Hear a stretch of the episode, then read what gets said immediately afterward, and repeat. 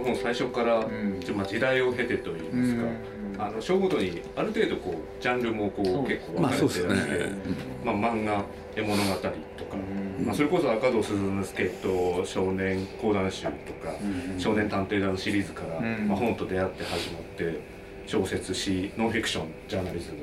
で日本文化論文学現代の作家みたいな、いああやって並べてみると面白いですよね。やーとても面白いですよね自分が辿った軌跡が分かるっていうのか、はい。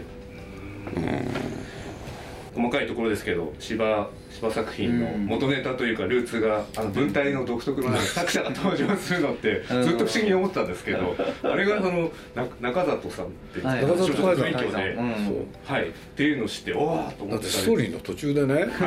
中里海山めちゃくちゃなんですよ。自分で出てくるあの怒っちゃってるんですよ「泊まれ」って言って。まああの柴さんも「泊まれ」っていう言葉よく使われるけれど、はい。それ一番使ってたのは僕の知る限り中里海山なんですよ。えー。ではい「泊まれ」っつって何が始まるかというとね、はい。世にね私の書いてるこの大菩薩峠をはい。大衆小説だというふうにね 後書きみたいなこと。ねこれでそういうね読み方をしてるのがいると。私が書いてるのはつってね延々なんですよそれ。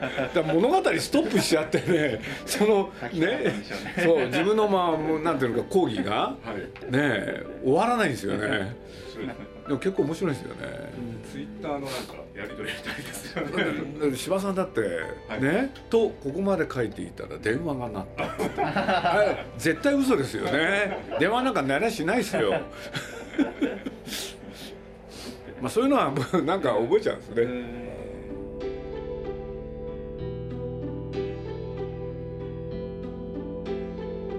鈴木敏夫のジブリ汗まみれ読む。生きるために読む。今週は11月に千曲書房から発売された鈴木さんの反自伝的読書録読書道楽についてのインタビューの模様をお送りいたします。インタビュアーはライターの佐藤敦さん。講談社の櫻井敦さんです。まずはこんなお話から。最近の人とかに対しても、うんうん。例えばあいみょんとかですねあの、米津玄師さんにちょっと触れた触れてあったりとかしてなんかすごくこうこの本に対する読者が、まあ、あの若い人もすごい楽しめるなっていうのも、そうですか。はい。まああいみょんはね、い。まあ、僕のラジオに出たいと言ってくれて、それがきっかけなんですよね。で僕なんか最初「はい。何そのあいみょん」って。本当に。ね分かんなかったの。全然。うん。で、まあ、ずずっとそういう読みか言い方をされてた、うん。はい。俺で本当のこと言うとね当時彼女が24かな？忘れちゃったけれど。はい。俺で僕ねあのあいみょん人気あるから鈴木さん言って説得されるわけですよ、はい。で僕ねあんまりそういうことでやってこなかったし嫌だなって言ったら、はい。まあね第一ね24歳の娘とはい。どうやって喋るんですか？やっぱり恐れますよね。やっぱ恐れたんですよ僕、はい。これで来ていただいた？途端にね止まらなくなっちゃったんですよ。俺で気が付いたらずーっと喋ってて。で役の果てが彼女のねことがヒントで彼女の歌詞からはい。なんか映画のコピーが浮かんだりね。あー。まあそのことも生まれたし。どの映画のああのあれですね「あのアーヤと魔女」っていう。あだからそしたらそうなったことをね彼女がすごい喜んでくれて、うん。そういうのありますね。米津君なんかはね、はい。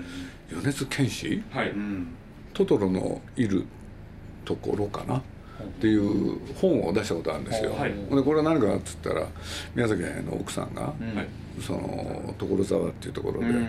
やっぱり雑草に興味があってそれを絵で描いてた、はい。そしたらその描いた絵をねなんて言うんだろう一冊の本にしたんですけれど、はい。そしたら担当者がね女性なんですけれど僕にね米津玄師さんにはい。手紙書いてくれって言うんですよ。で僕何も知らないわけですよ米津玄師っつって。だ誰って思われたわけです。これでその彼女が言うには、彼がつぶやくと本が売れると。おお作詞が。作詞がいい。これで僕何にも分かんなくて、い、きなりねうん「初めてお手紙します。あなたがつぶやくと本が売れるらしいんででこの本をよろしく」っつってね手書きで書いたんですよ、えこれで送ったんですーはいはいで僕その時何考えてたかって言ったら米津さんっていうのが多分名前からするに、うん。これいろいろあるかもしれないけど基本的には坊主だわ。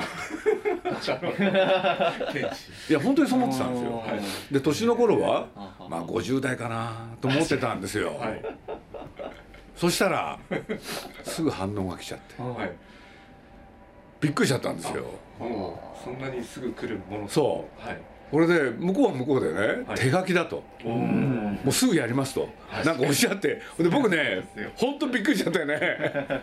俺でその子に「何？有名な人なの?」っつって。そういう展開なんですよ。面白いねあれはびっくりしましたね。これでねあのそしたら、うん。僕のラジオ番組の「汗まみれ」っていうのを、彼が毎週聞いてくれてるっていうのを知って、なるほど。それで僕ねあの知らぬこととはいえね、うん本当に失礼なことをしましたと。ね。ほんで僕ねこれね本当にこんなこと言うとまたそういうって言われかちゃうかもしれないけれどお詫びにね、はい。僕のラジオに出ませんかって。ほんで来てくれちゃったんですよ。えでこの人もねまだ若かったからうん。どうなるか分かんなかったけど喋ってみたら面白くて、うんこの本の中でこちらであの私もちょっと共感した部分なんですけど、共感というかちょっとそれ多いんですけどあいえいえいえ。あの石坂洋次郎さんとか、はいあの獅子文録とかですね。大好きだったんですよ。あ源氏啓太とか、うん。ああのこう若い頃に読まれていてこうなんというか東京に行きたくてしょうがなかった。そそれで私もなんかあそうなんです かいやあの作品は私の場合こう村上春樹とかだったんですけど、なんかあのそういうことってやっぱり小小説とかなんかそういう物語の力としてもあるなと思ってふとなんか。いやもう僕なんかすごいはい。石坂洋次郎のおかげであ東京へ行きたかった。うんこれで本の中に書いてあるこの田園調布っていうのは何なんだろうとかね。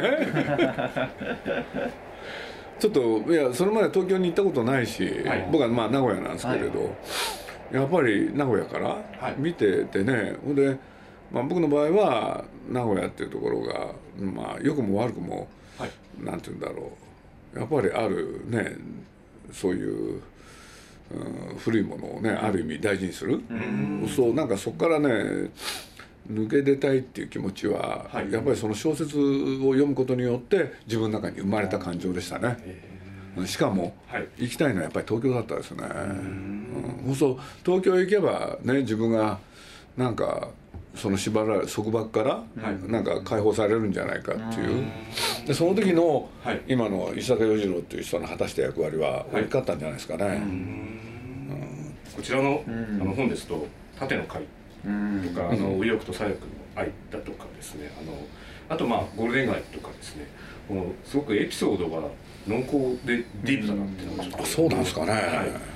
あの仕事道楽の時もちょっとちらっと書かれてたりもすると思うんですけどよりこうなんかすごくディープに。いやだから僕ねこれ実はね、まあ編集担当の方が、はい。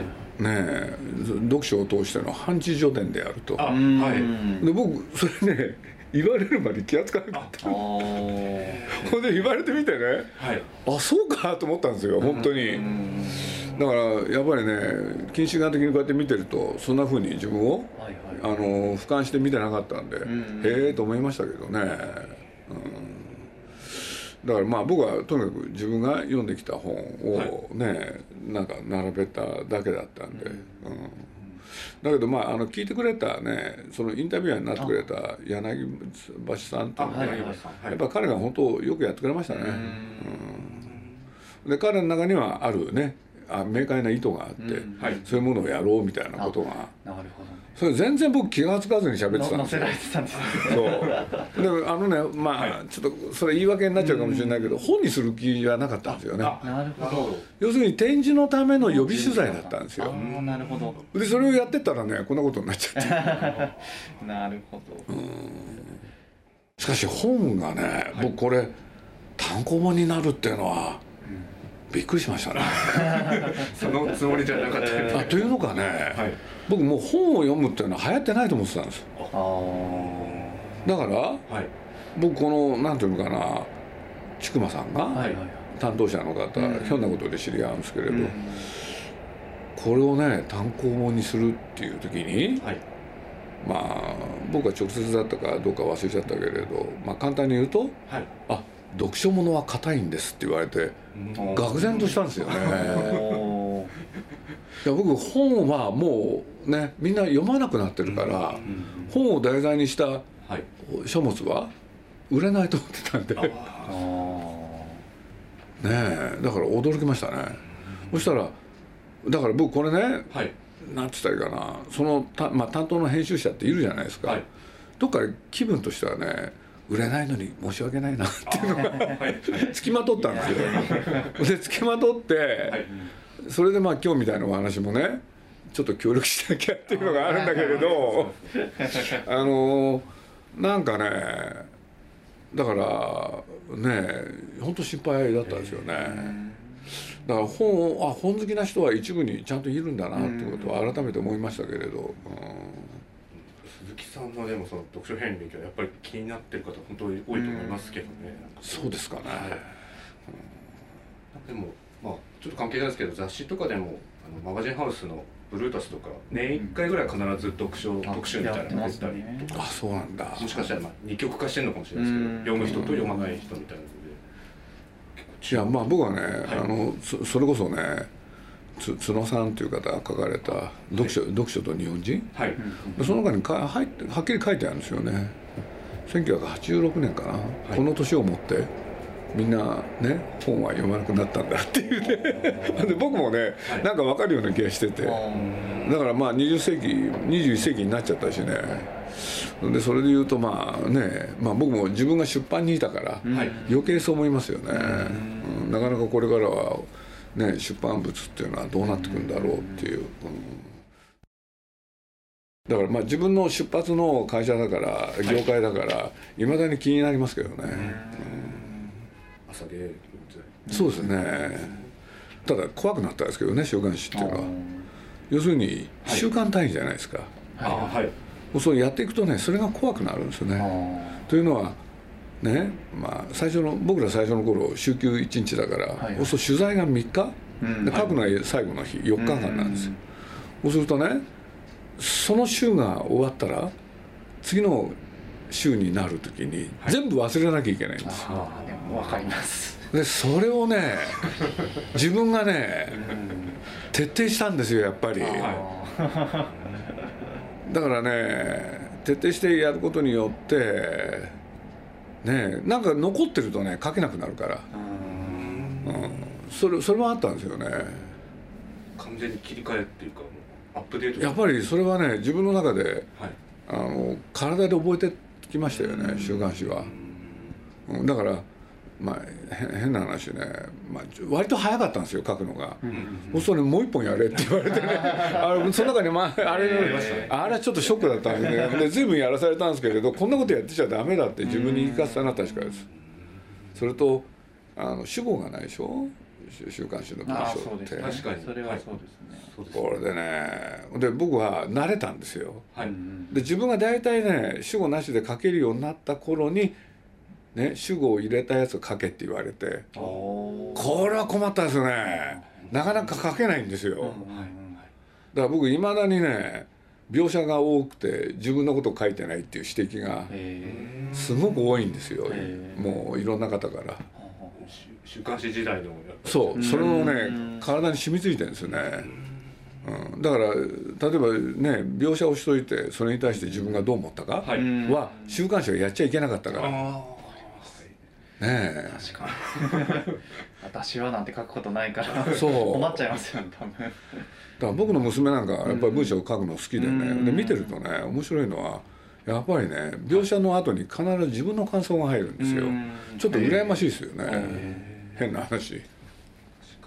書けないですもんね雑誌の。そうなんですよ。これで僕ねだからといってね、はい。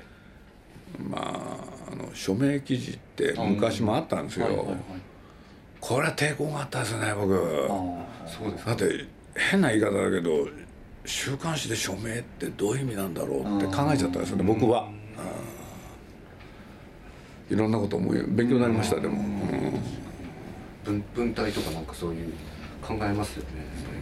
だってもうそういうことで言えば僕まあそんな長くね、はい。週刊誌まあと徳間だと企画と特集部って分かれてたんだけれど、企画の方あ特集で言うとね、はい。やっぱりなんていうんですか1年半だからね75本、プラスだから80何本ぐらい書いてんですよ、はい。そうそれを次から次へやったわけでしょ、あれねちょっと危険を感じたんですよね。これ俺どういう人になっちゃうんだろうっていう不安？1週間ごとに入れ替生まれ変わってる感じがしそうまですすよね。そうです。ほんで忘れなきゃいけなかったから。とはいえねいまだにね、その時の自分が取材した内容はい。克明に覚えてますね。そうですやっぱり強烈だったんですね、結構そういった、まあ、政治とかノンフィクションとかの世界とアニメってなんか結構遠いような感じをすごく読んでて受けて。まあ普通そうですよね。そこの触れ幅ってどういうふうにこう感じてたんですか？で多分後に例えば「風立ちぬ」を作った時にその爆撃をどう入れるかどうかみたいなところでも結構こう、まあ、悩まれたりとかあったと思うんですけど、あのねまあ僕週刊誌で一番勉強になったのがリアリズムなんですよ、うん。俺でそれまでそういうことってあんまり考えたことなかったし、はい。そうすると本当のことを書く。うん。そうするとねアニメーションであるにもかかわらず宮崎駿と高出さはい。この二人の特徴はどうやってそれを本物らしく描くか。うん。そう共通項があったんですよ。はい。そうすると僕にとっては週刊誌時代に培ったものが直接的にね映画で役に立ったんですよ。そのリアリズムっていうことで、うん。だからまあねなんていうのかな。例えば「風立ちぬ」なんかでもね、もう本当どうでもいいことかもしれないけれどね鼻緒が切れちゃった。その関東大震災、はい。そしたらその人がね歩けなくなるわけでしょ、はい。そしたらどうしたらいいって言った時鼻を使うとかあの手拭いを破って、使うとかね、まあ、だからそういうのって週刊誌時代のねなんかそういう具体物、うん。僕、まあ、週刊誌の時に一番もう一つ言う自分の中に、まあ、今思いついたから言うととにかくね週刊誌の文章の書き方って4章あったらはい。1章2章はね具体的なエピソードですよね。これで3つ目にねまとめでしょ、で4回4章目でもう一回具体に戻るんですよね。うん、そうそれってねあの抽象的じゃないから、はいはい。そこで考えたものの考え方、捉え方はもう映画を作る時には映画って全部具体性が要求されるから。だって映画で抽象的なこと言ったってしょうがないじゃん。そうね。やっぱりまあアニメだろうが実写だろうが僕はそう思ってるんですけれど。だからそういうことで言うと僕の中では非常に直接的にね、うん、だからまあ高畑も宮崎も僕のことをね重宝してくれましたよね。なんでかって言ったら具体的なアイデアが出るからですよ。さっきの話で、うん。だから抽象的なことを書くと本当に怒られましたからね、お二人とも細部すごい気にされるというか、そうです。紅花のこと調べる田中さんとか。そうです。ああいうのなんか同じですよだから僕にとってはその週刊誌の経験はい。ものすごく大きいしでいまだにねこの中にもちらっと僕ねはい。喋っちゃってるけれどねまあ、記事読むとねこれ何人で取材したのかってすぐ分かるし。たね。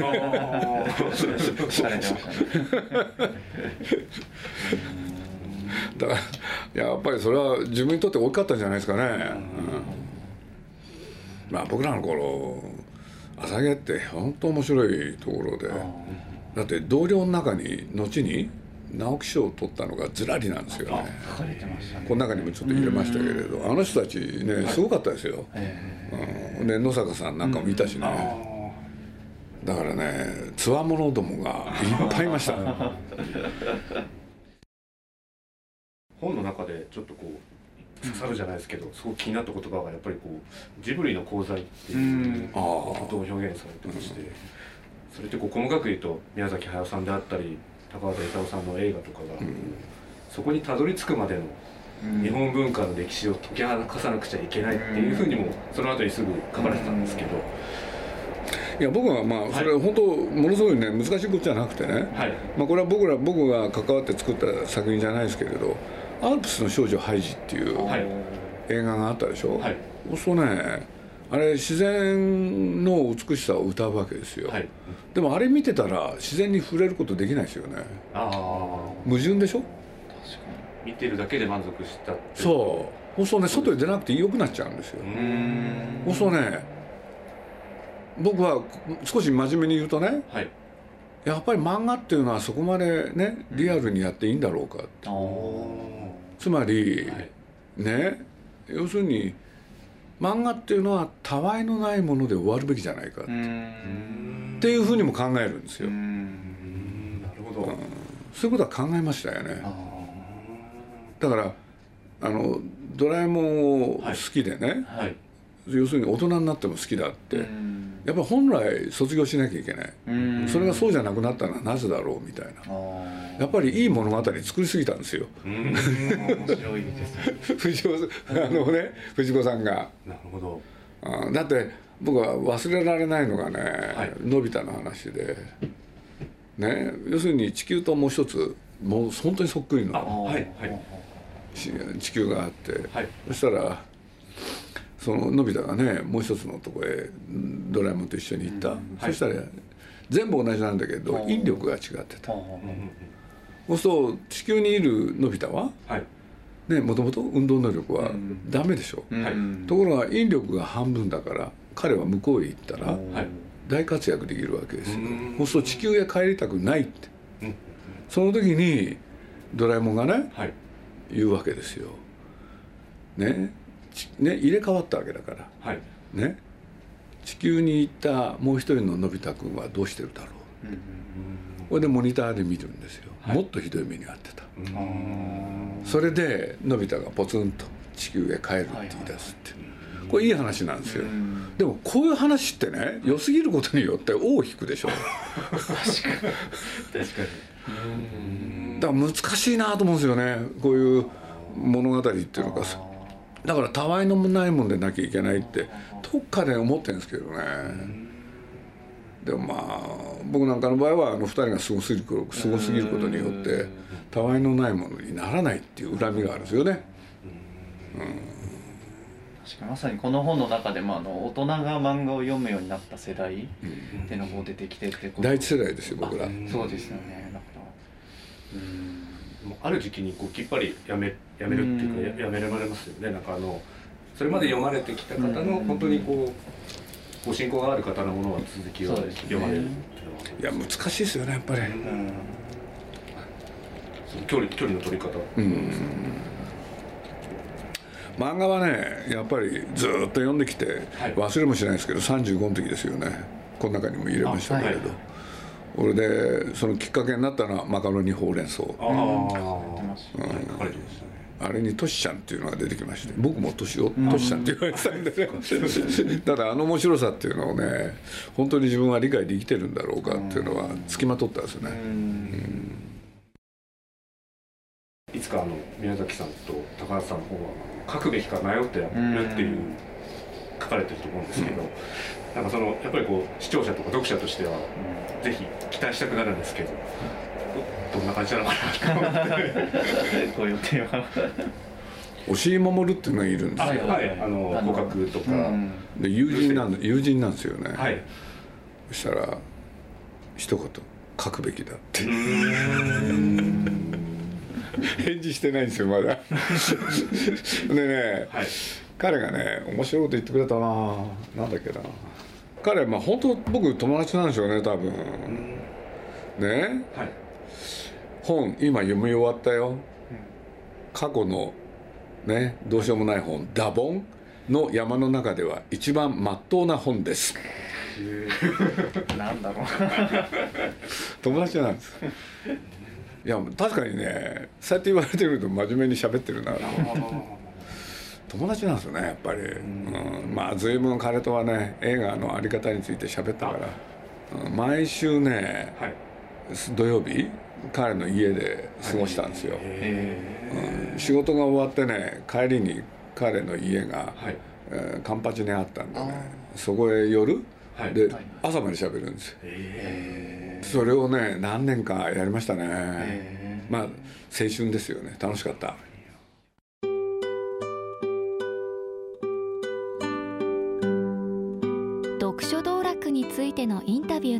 ビューの模様いかがだったでしょうか？来週もお楽しみに。